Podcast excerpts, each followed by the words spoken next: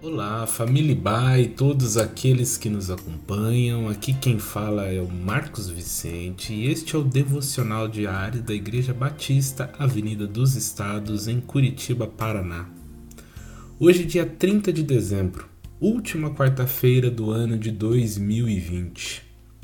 Nesta semana, nosso tema tem sido louvor e gratidão a Deus. O texto para nossa leitura e reflexão é Provérbios 17, versículo 17. Diz assim: O amigo ama em todo tempo e na angústia nasce o irmão.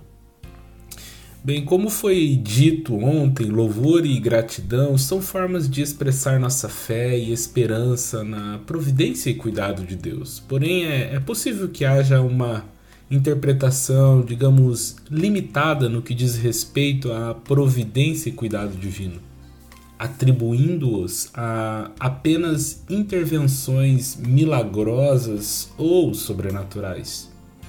Biblicamente falando, esta é uma forma muito reduzida de pensar no cuidado de Deus conosco. Evidentemente que há momentos em que Deus se revela presente ao nosso lado por meio de um milagre. Contudo, existem outras formas de manifestação desse cuidado de Deus. Uma delas é através de pessoas que ele encaminha em nossa direção. No texto que lemos, aprendemos que os amigos podem agir em nosso favor em tempos de adversidade, como se fossem um irmão ou irmã de sangue.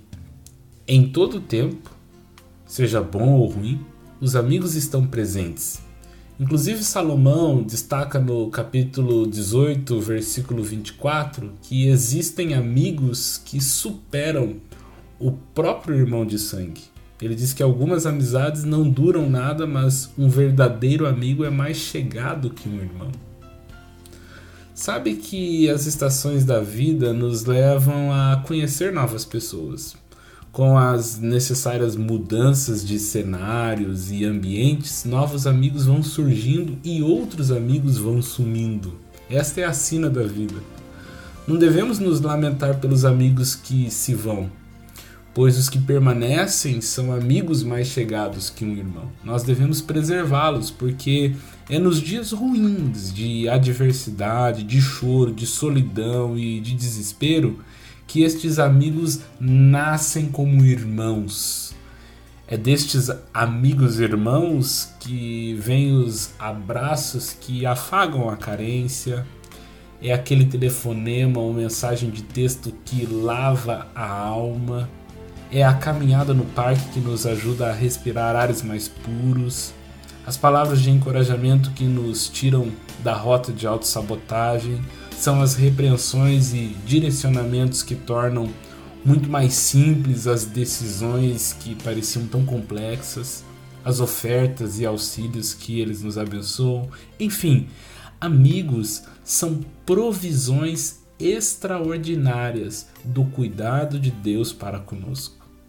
Portanto, que tal gastarmos um tempo hoje em louvor e gratidão a Deus por estes amigos que se fizeram irmão na hora da angústia, e também estiveram presentes na hora de compartilhar vitórias.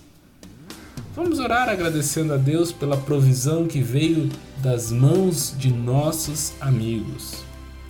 Que Deus te abençoe grandemente com muitos amigos e também fazendo de você provisão divina para eles. Um forte abraço e até o ano que vem, se Deus assim nos permitir.